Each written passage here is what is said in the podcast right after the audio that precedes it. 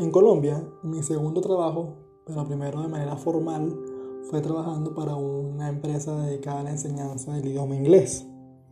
Básicamente, el proceso que teníamos que hacer era contactar a personas interesadas en aprender el idioma, explicarles el programa, si les gusta, eh, evaluar la oferta económica, si obviamente cumplen todas nuestras exigencias, eh, se hace el proceso de, de matrícula.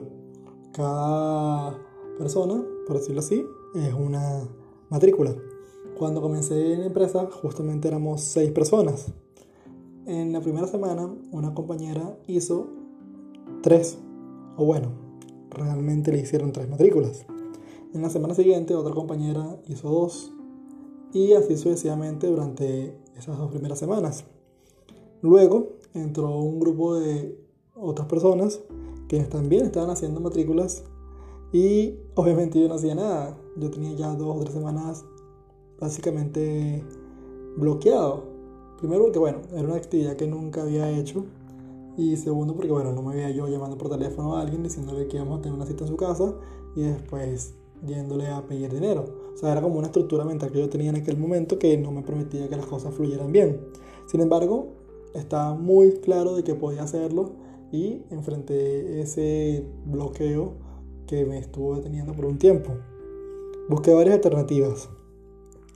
Eh, quienes hacían matrícula, por cierto, en aquel momento los invitaban a un centro comercial a las afueras de Bogotá para que pudieran hacer matrículas en frío, o sea, agarrar a la persona, explicarle lo que, lo que se hacía y es efectivamente que tuviesen la posibilidad de comenzar a aprender inglés en la institución. Era un proceso bastante chévere, sin embargo yo todavía no tenía la oportunidad porque no tenía resultados. Después de varias semanas me propusieron la idea de que fuera para allá. Dije que sí, obviamente, con la posibilidad de que si el sábado hacía una matrícula, el domingo podía repetir. Sucede y acontece que el sábado no hice matrícula. Senté a mucha gente, digo 12, 13 personas, pues era un número alto, recuerdo, pero no, no pasaba nada. Este, terminó el día, la noche, como dos horas de a la casa, y bueno, el día siguiente, quien era la persona encargada, me dijo, mira, que vaya otra vez para, para allá. Y le dije que sí. Ese día eran como las 11 o 12 de la mañana. Yo estaba con mi supervisor llamado Sebastián y en un momento dado entre él y yo sentamos a dos muchachas, le explicamos el programa, o bueno, yo le expliqué la primera parte y él explicó ya lo que fue el cierre. Entramos al, al local comercial justamente, les gustó el programa, hicieron la inversión y listo. Esa fue mi primera matrícula.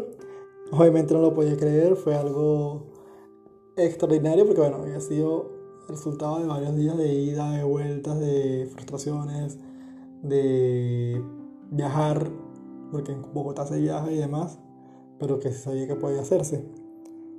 Exactamente pasaron desde el día número uno hasta ese día 31 días. ¿Qué enseñanzas nos deja esto? Que la perseverancia, hacer las cosas, es posible. Cuando uno persevera, todo se puede lograr. hay que buscar alternativas. Si no es por un lado, es por el otro. Y así sucesivamente se van generando cosas bien, bien, bien positivas. Este, una cosa muy importante es que si uno está bloqueado con algo, efectivamente uno tiene razón.